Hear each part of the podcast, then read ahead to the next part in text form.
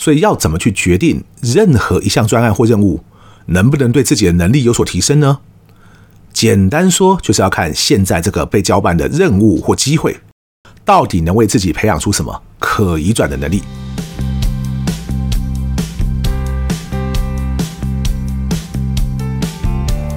一谈就赢，Do the right thing。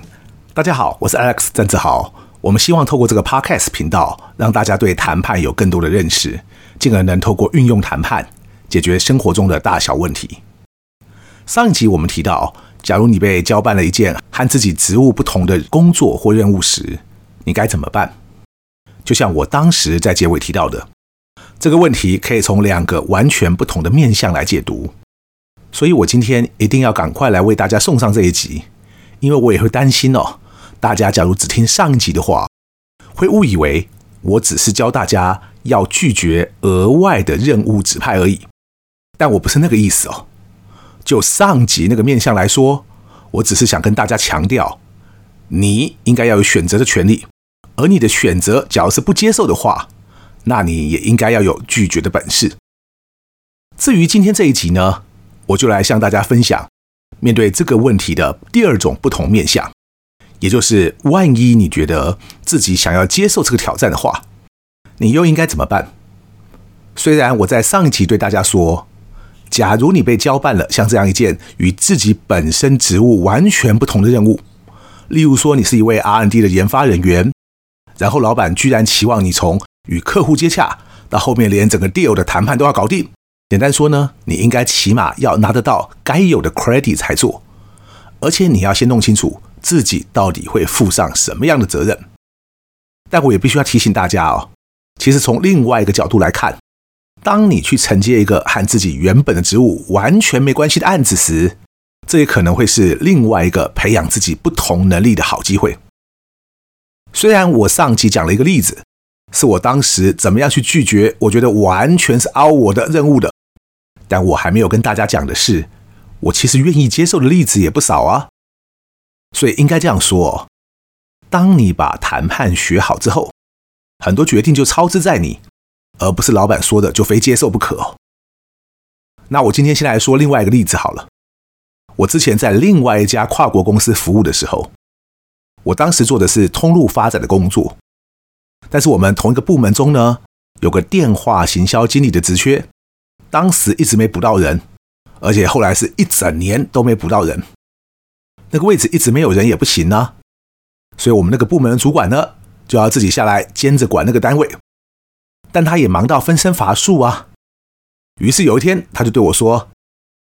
：“S，大家都自己人，来帮忙分担一下。我知道你也有你自己的业务要忙，但一个礼拜只要一天就好，你就固定一个礼拜一天，轮流坐在每位电话行销人员的旁边。”戴耳机听他们怎么和客户讲电话，等到通话结束之后，你再 coach 他们一下，好吗？各位，假如听不出来的话，其实对我来说，那是一个很陌生的挑战呐。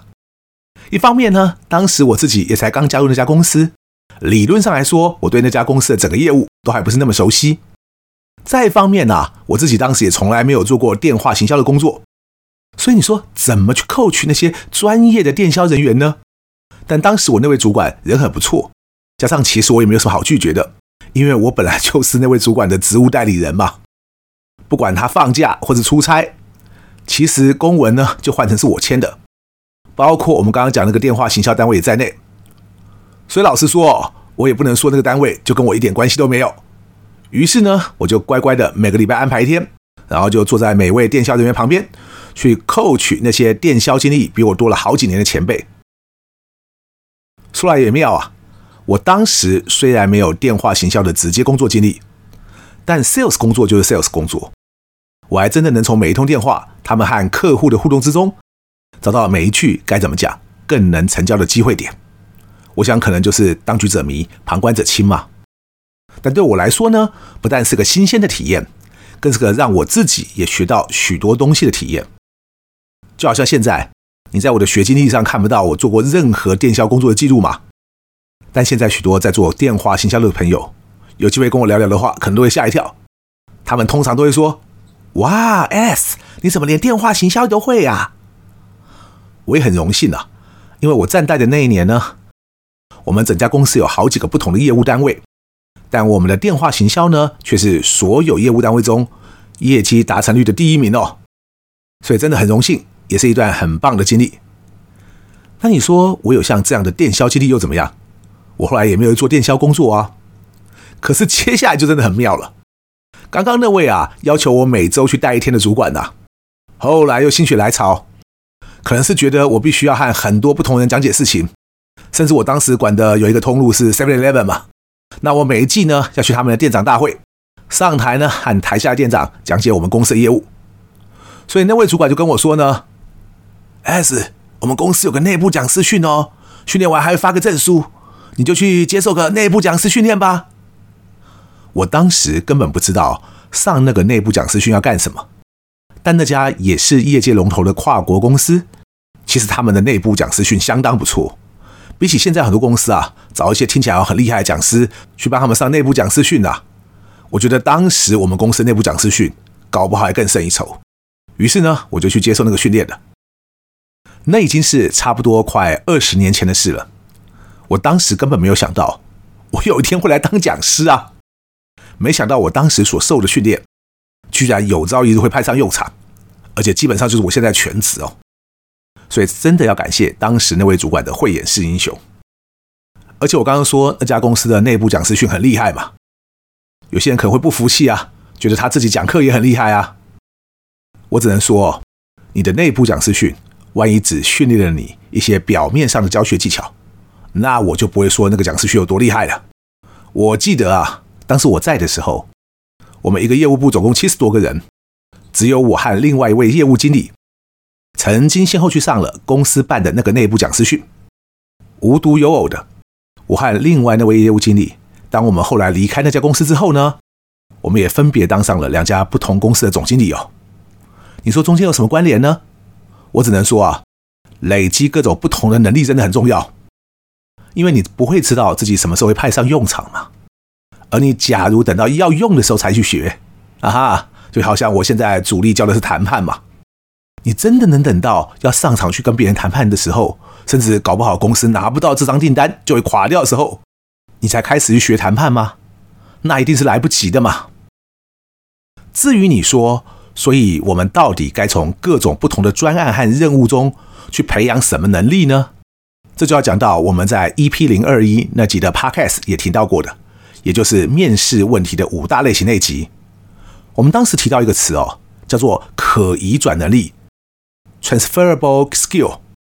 不晓得有听过那一集的听众朋友还有没有印象？当时那一集啊，主要在讲的是面试，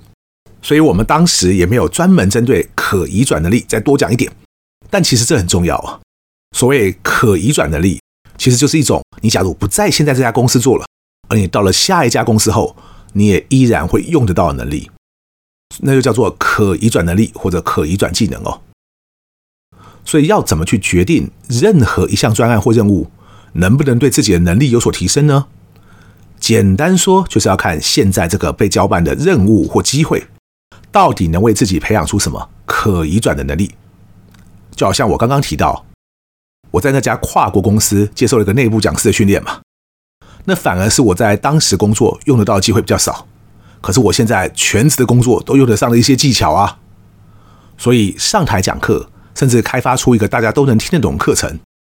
这也是一种可移转的能力。其实跟你要不要去做讲师没什么关系。我其实也不是到现在哦才用得到那些能力，因为我后来去了另外一家不同产业的跨国公司，我当时在那边担任亚洲区的业务主管。我后来发现，有些国家的销售状况不是那么理想，所以我就亲自跑到那些国家去，像什么澳洲啊、新加坡啊，我都跑去。然后呢，我就请我那一国的总代理，把那个国家的各个经销商都召集起来，开个经销商大会，一来都几百人呐。然后我就是主秀嘛，我不但要上台激励他们，而且我还要几乎是手把手的跟他们说产品要怎么卖，因为他们卖得好，我的业绩就会好嘛。你说这个重点只在于我多懂产品吗？老实说啊，台下的那些经销商啊，哪一个不是十几二十年的经历？他们很多人都比我还更懂产品呐。所以我要教的其实是如何把产品销售出去。因为我不止自己要会卖，而且还要让别人都跟我一样会卖，而这需要的就是一种教学技巧。而且和台湾有一些花拳绣腿老师不一样，他们教的教学技巧啊，我每次都会在教学技巧那几个字加上下引号。为什么呢？因为教学技巧其实比很多人想象的好用，而且可以应用的范围也很广。但是台湾有些老师的教学技巧啊，还真的就只是让大家上去讲一堂课的技巧而已。什么举手抢答啦，让学生复诵啦，让学生自己再做一遍啦。哇，那不晓得什么八百年之前的方法。我还上过一个老师的课哦，他的课超级贵的，两天好像就收了我们五万块钱以上。结果他教我们什么？上课的时候笔电要多准备几条不同规格的线。还有什么呢？他说你送学员的礼物不用太贵，但是一定要摆在一张明显的桌子上，让学员都看得到。哇哩嘞，这样收我们五万多块啊！不是说他讲的不对哦。只是说，这都是一些舍本逐末的枝微末节，把一个原本应该是可移转能力的东西，变成可移转的价值反而不那么高了。你说，像我刚刚提到的经销商大会，你是要叫他们举手抢答吗？还是要把奖品摆在他们看得到的桌子上？我只能这样说啦。假如你用那些人所谓的教学技巧啊，有加上下引号的，无论你把现场弄得再热闹，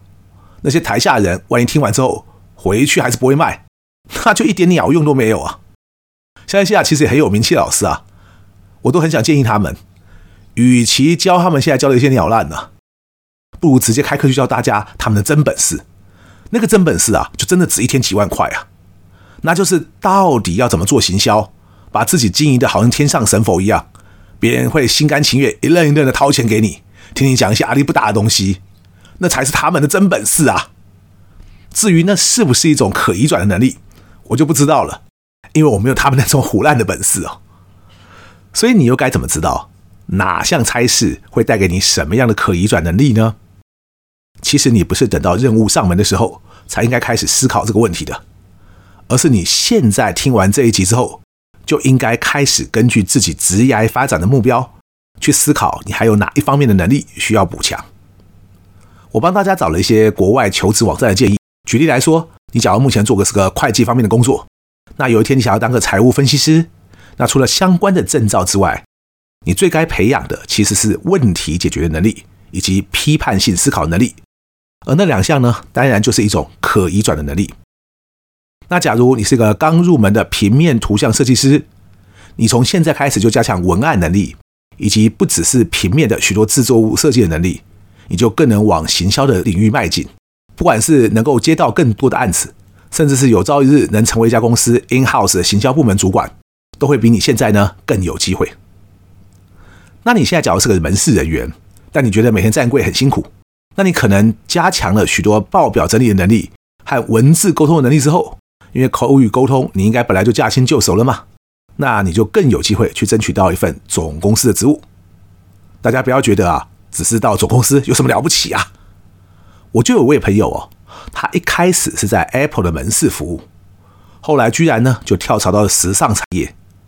他后来一路高升哦，成为 LV 集团负责一个国家的总经理哦。更不要说，我最近才看到一个新闻，Costco 好事多全球的 CEO 明年一月一号就要换人了。那新的 CEO Ron Vakris 最早期是做什么的呢？他是在后来跟 Costco 合并的那家 Price Club。一开始是当推高车司机的哦，他后来也在店里当过收银员，所以不要说什么门市人员啊，或什么基层工作一定没有未来哦。有没有未来其实是你自己决定的，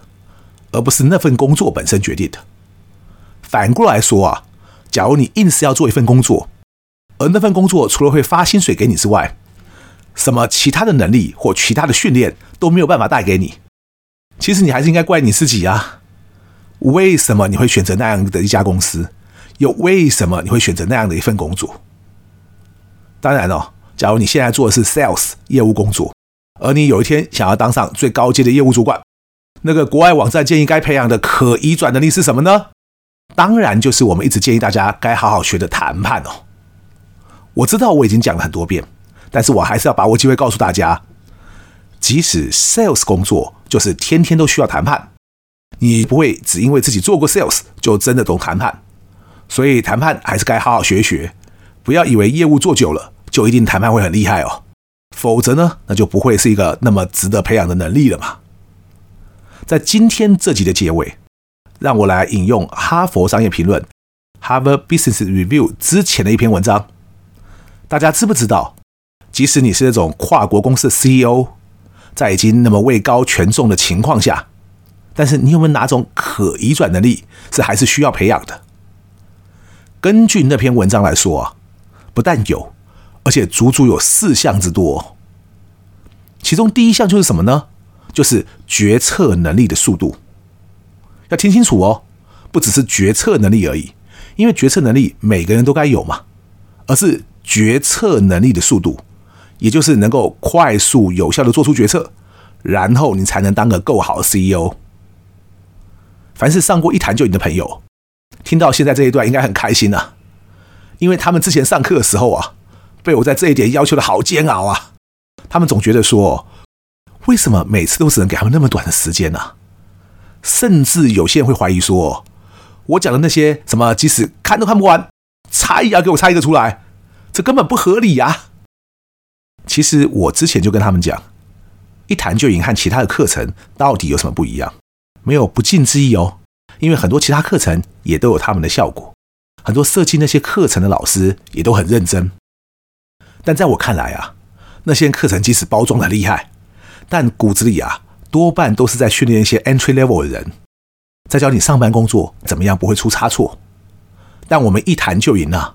从一开始我就讲得很清楚，我们是在训练世界级的人才。所以那些觉得我的要求可能有点奇怪的人啊，不妨来看看。英文版的《哈佛商业评论》也是这样写，就连 CEO 也要训练出决策能力的速度，甚至原文中另外还有一句哦，只是我今天很遗憾没有时间再解释得更清楚一点而已，那就是即使那是一个错误的决定，我们也要你做得够快。所以速度比你想象的更重要。许多你认为听起来比较正常的说法，其实搞不好反倒会让你无法鹤立鸡群的出人头地。一谈就赢，我是 I X，。非常感谢大家今天的收听，我们下次见。